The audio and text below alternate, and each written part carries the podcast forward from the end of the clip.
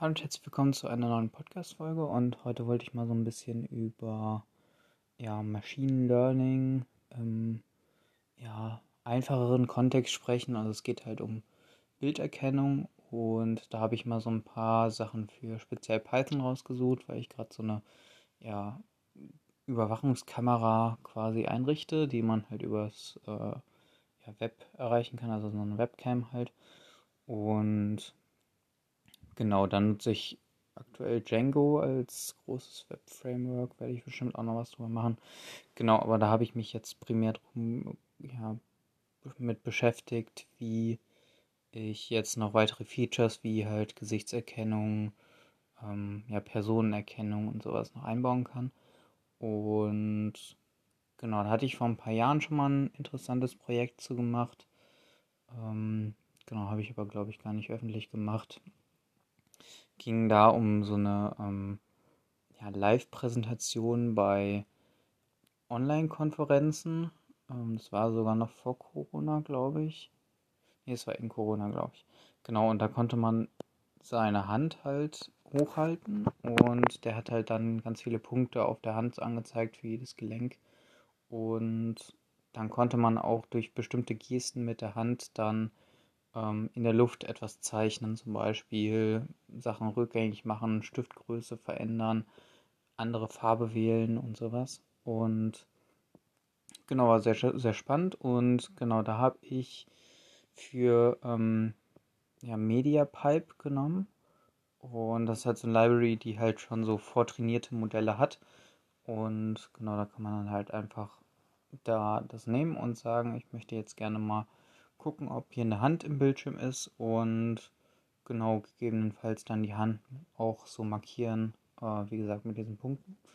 Und genau, MediaPipe hat halt nicht nur die eine Sache, dass man da ja die Hand so ähm, zeichnen kann, sondern man kann auch den kompletten Körper quasi mit Punkten markieren.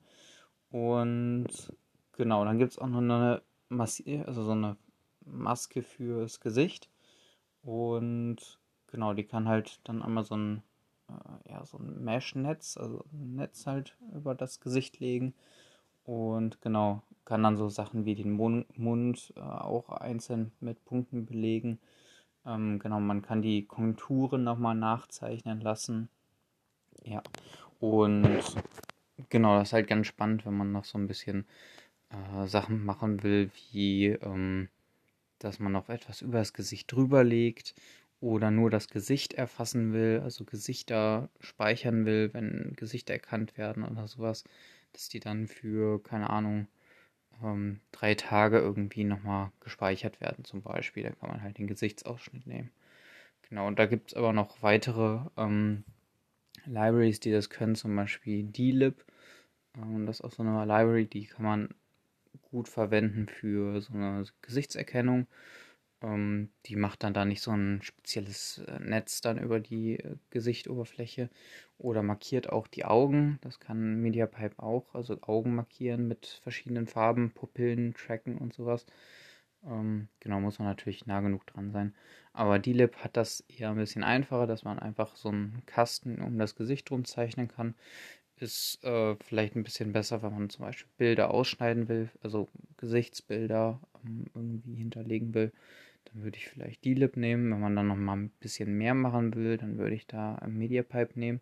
Ist sehr, sehr einfach zu bedienen und man kann sogar durch, ähm, dadurch, dass man halt die ganzen Punkte kennt, dadurch weiß man natürlich auch die Koordinaten dieser Punkte, wo zum Beispiel die Spitze des Zeigefingers gerade sich befindet und auch wie die Spitze des Zeigefingers sich, also vom Winkel her zum Daumen irgendwie ist, also ob wie nah der Daumen dann an dem Zeigefinger ist, ob der gerade tippt, ähm, genau, und dadurch kann man halt dann einiges äh, ja dann auch im Hintergrund für Commands quasi ausführen. So hatte ich zum Beispiel da die, ähm, genau, die Software entwickelt für Videokonferenzen, wo man so malen kann.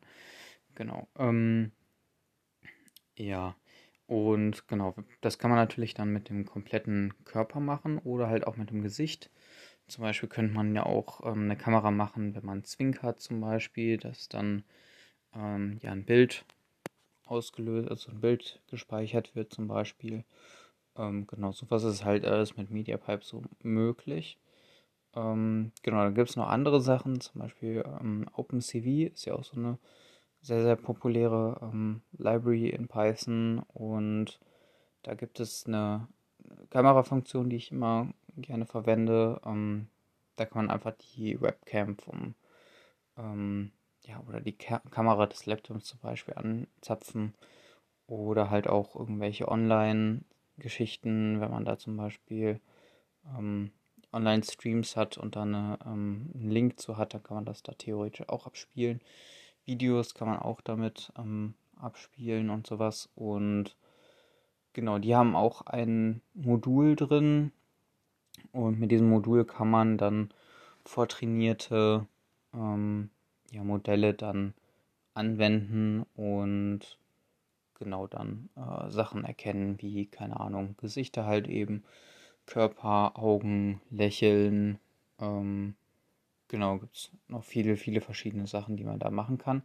Ist eigentlich auch nicht richtig begrenzt, sondern es hängt halt von den Modellen ab, die man da importiert. Und diese Modelle bei OpenCV ist es so, dass man die als XML äh, importiert.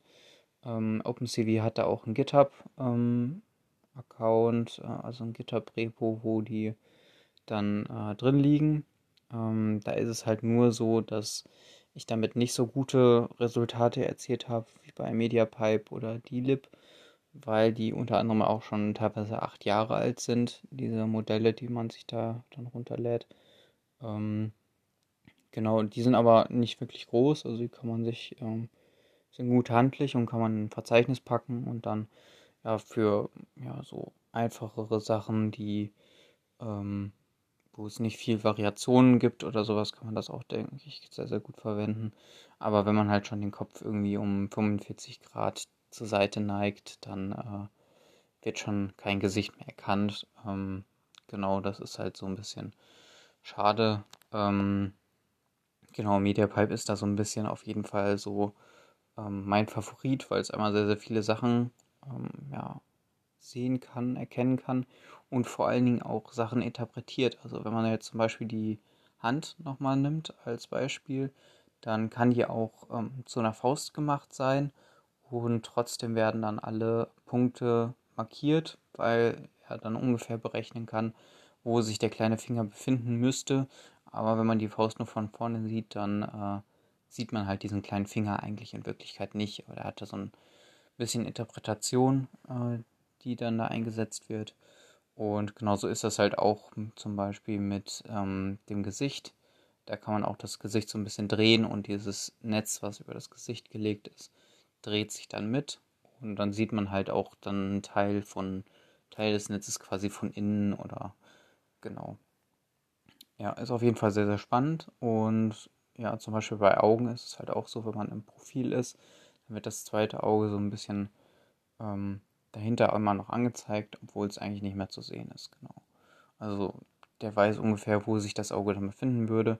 Klappt manchmal halt nicht, ne? je nachdem wie die äh, ja, wie die Pose gerade gestaltet ist natürlich. Ähm, genau, aber das ist schon, äh, schon sehr, sehr gut. Ähm, genau, kann man immer sehr, sehr gut benutzen und für so eine Überwachungskamera reicht das auf jeden Fall doppelt und dreifach aus.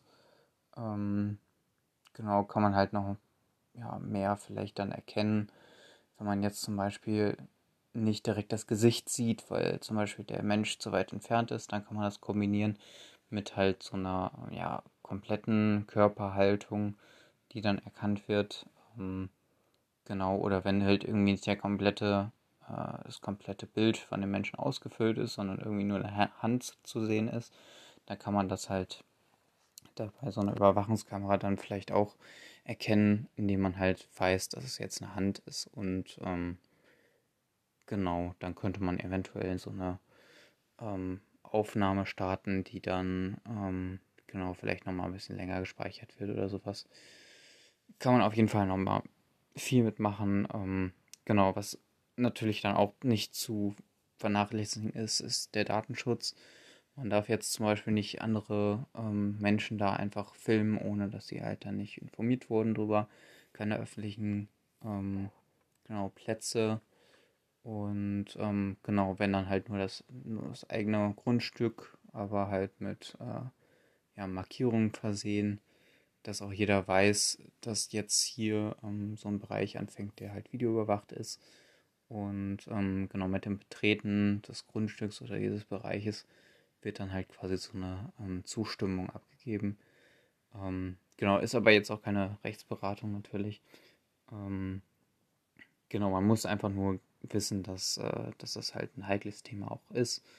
Und ähm, genau, aber auch halt sehr, sehr spannend. Man kann da auf jeden Fall viel machen und ja, ich hoffe, dir hat die Folge gefallen und äh, genau, wenn du irgendwie noch eine weitere Library hast, die ich mir gerne mal, würde ich die mir gerne mal angucken. Ähm, suche da noch ein bisschen, ähm, ja, man kann da immer noch mal andere Kriterien vielleicht hin, hinzuziehen und ähm, genau, wäre ich auf jeden Fall sehr, sehr gespannt. Okay, dann bis zur nächsten Folge. Bis dahin, ciao.